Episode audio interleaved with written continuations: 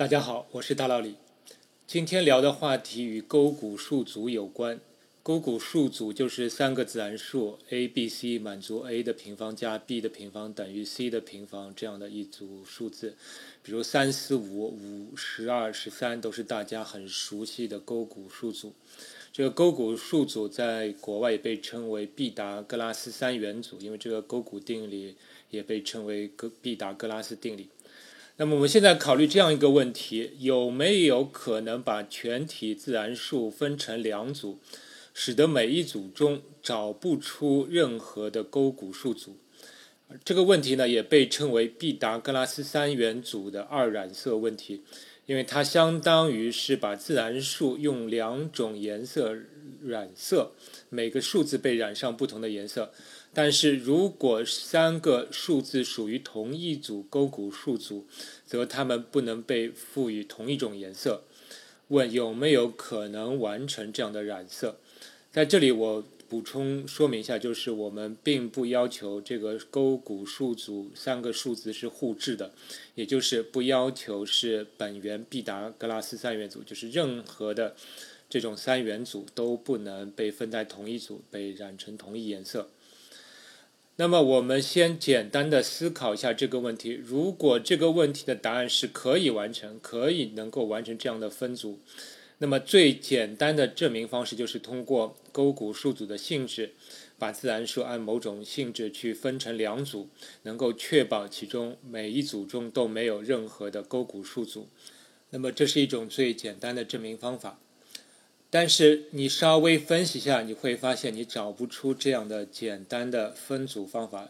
因为对任何一个自然数来说，它很可能可以作为某个勾股数组中的这个直角边长或者斜边。有些整数呢，它还可以出现在多个勾股数组内，这样这个情况就会更复杂。所以你去思考一下，你是发现你没办法想出这样一种简单的对自然数进行分割的方法。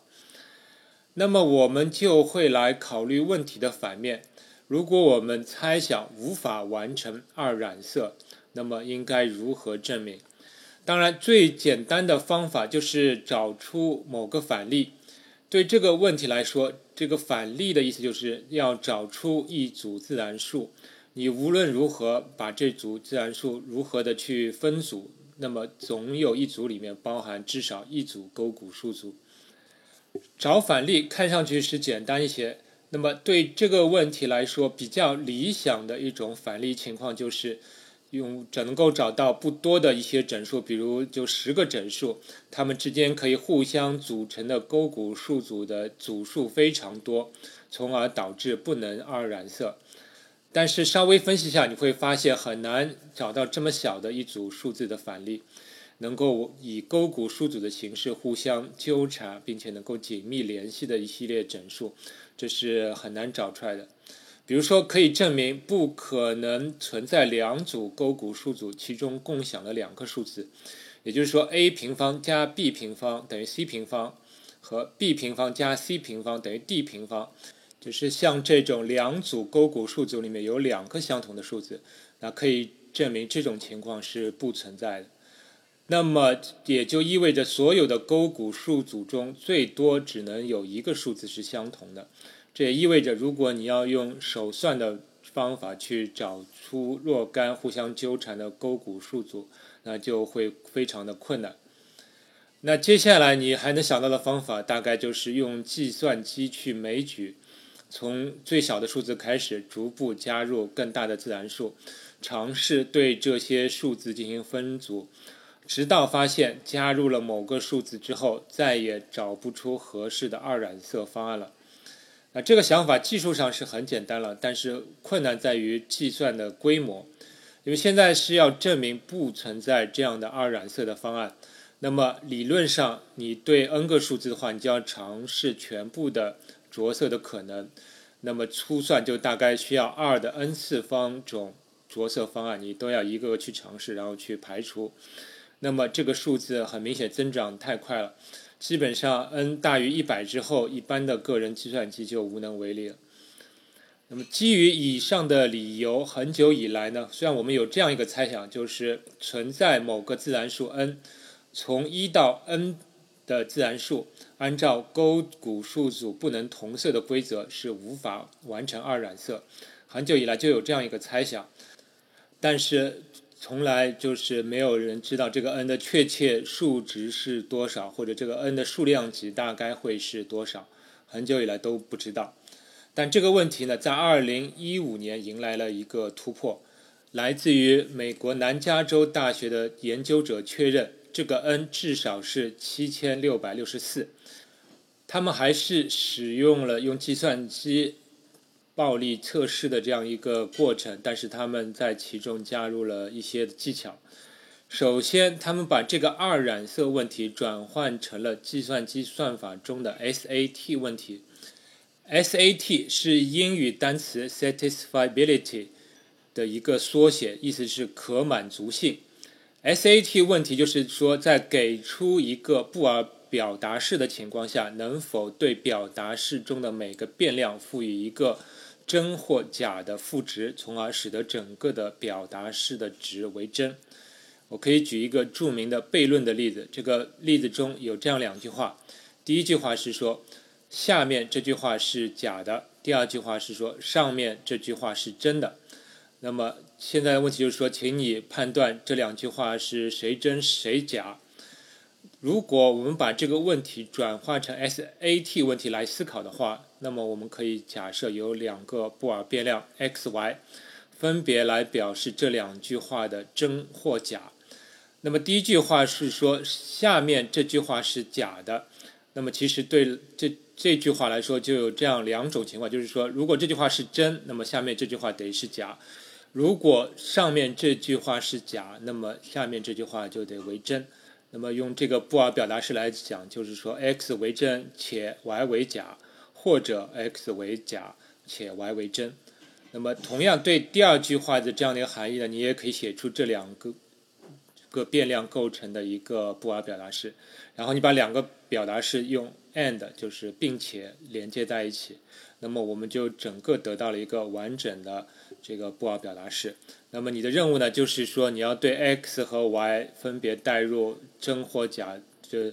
两种情况，对分别代入，一共也就是四种情况。你算一算整个这句话的结果能不能为真？如果是为真的话，那么我们就能够等于给出了问题的答案。如果得不出任何的结果，那么也就意味着你没有办法去判定这两句话是真是假。那么对这个问题来说，当然我们没有办法找出任何的 x、y 的赋值。能够导致这个表达式总体为真，那么所以这两句话就是构成了一个悖论，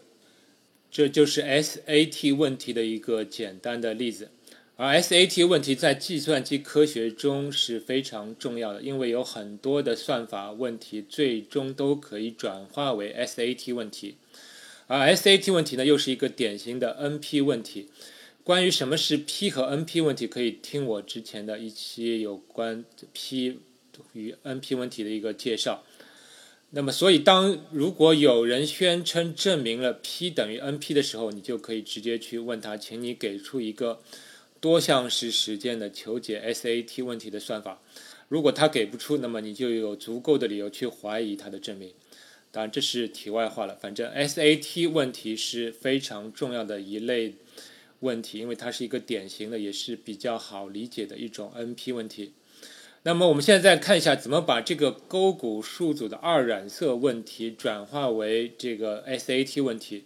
这还是比较容易的，因为是二染色，所以我们可以认为，在这个二染色问题中的两种颜色就是布尔代数里的真或假作为两种颜色。那么我们需要避免的就是某一组。数组勾股数组中的这三个数字同时被赋予真或假，比如对某一组勾股数组中的三个数字，我们分别用 x、y、z 来表示它们的值。那么我们需要避免的就是 x、y、z 同时为真，或者 x、y、z 同时为假的情况。理解上面这一点就好办了。那么我们只需要把要考察的自然数都用一个布尔变量来表示，并且枚举其中的所有的勾股数组，写出一个布尔表达式，使得它们不能同时为真，且它们不能同时为假。最后把所有的表达式都用并且关系连接起来，得到一个非常长的布尔表达式。那么，只要能够找出对这个表达式中的某每个变量的某个赋值，使得总的表达式结果为真，那么也就意味着这些自然数能够二染色。如果找不到这样的方案，则表示不行。那么，我们就把这个二染色问题转化成了一个非常标准的 SAT 问题。转化成 SAT 问题之后，这个问题就好办了，因为市面上已经有很多很好的 SAT 求解程序。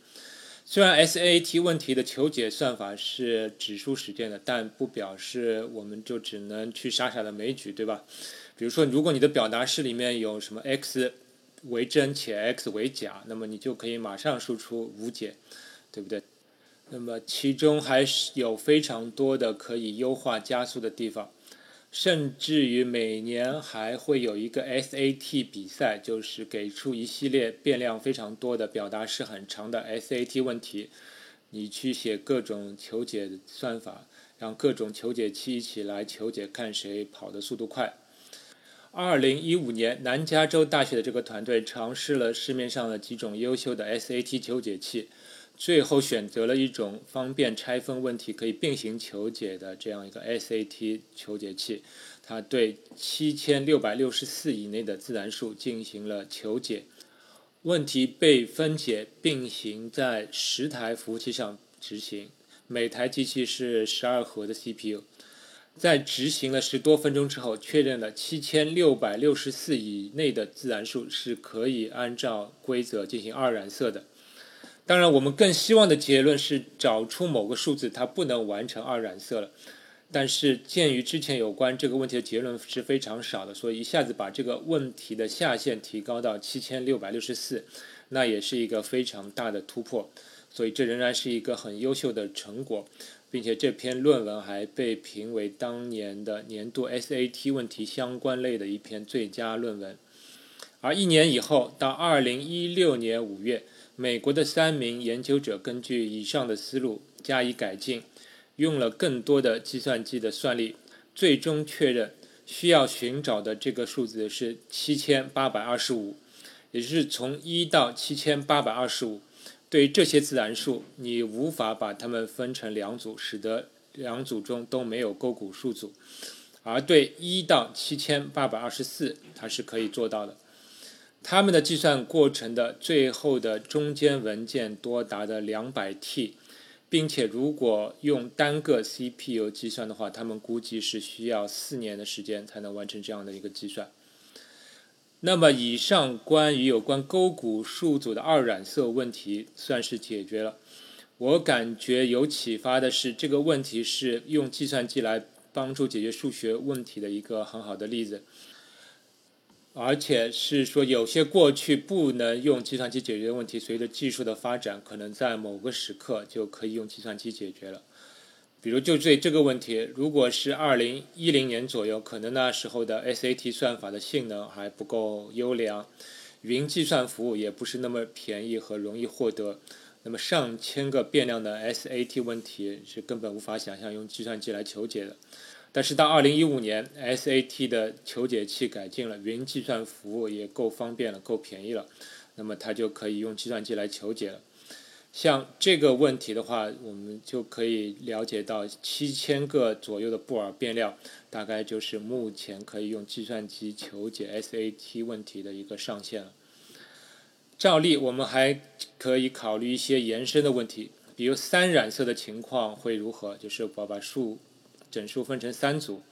看看能不能完成这样的分组。那么，如果还是转化成 SAT 问题的话，第一个难点就是变量数要爆炸了。因为二染色的时候，你可以说一个颜色是正，一个颜色为假。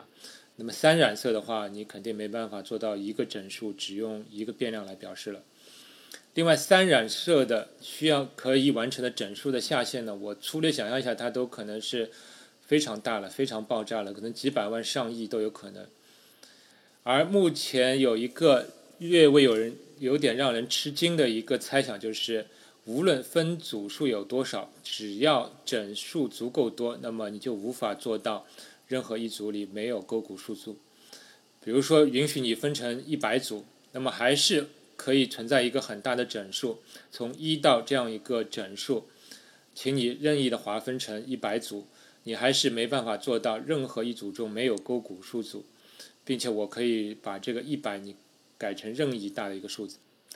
这是目前的猜想，这还是一个略让人感觉一个惊讶的一个猜想。另外一个延伸思考就是说，从一到七千八百二十五这些整数是无法二染色的，那么能否找出一组最少的整数，使得它们无法完成二染色？因为从一到七千八百二十五，其中肯定有一些整数它不属于任何勾股数组，我当然可以拿走。另外，之所以到七千八百二十五导致不能二染色，那么必然是因为有不止一组的整数的平方和它等于七千八百二十五的平方，那么这些数组纠结在一起了，导致无法分组了。但是我同时也知道，比如说七千八百二十四就是可以从中去掉的，剩下的数字还是不能二染色，因为七千八百二十四肯定跟这个七千八百二十五在勾股数组这个问题上是没有什么关系的。那么。就是说我能不能找出一个最少的整数，呃，整数的数组，它们是无法完成二染色的。有一种可能的方法是通过分析与七千八百二十五相关的勾股数组，顺藤摸瓜往小的数字里面去找，那么找出一组互相关联纠缠的勾股数组。我自己稍微手算了一下，我觉得。还是非常麻烦，因为分支太多了，所以有兴趣的听众可以自己研究一下，或者用计算机来研究一下。那么今天的话题讨论完了，最后补充一个对上期节目的更正。上期节目中我说了那个写字符串的游戏，我认为用四个字符写的最长的字符串的长度大概是四十九或者五十。后来我收到了署名为王森的一位听众给我发过来的他写的程序的结果，他的程序中输出了至少长度为几千的字符串，并且这个程序还在继续的跑。我看了一下他的程序，他的程序是正确的，而我的问题在于是我没有考虑到递归的情况，我只考虑了一层的递归。其实这个字符串的长度到达四十九或者五十之后。剩它剩下字符串又进入了一次递归的情况，那么下一次递归会导致这个字符串的长度变得非常大，并且这个递归的层数可能就是四十九或者五十层，所以我现在猜想用四个字符串可以写的最长的字符串，至少是在几万的数量级，当然还有可能非常长，而这个游戏总的步数那会是一个非常恐怖的大数了，我已经没办法想象了。但不管怎么样，还是非常感谢王森听众的指正，让我们下期节目再见。科学声音。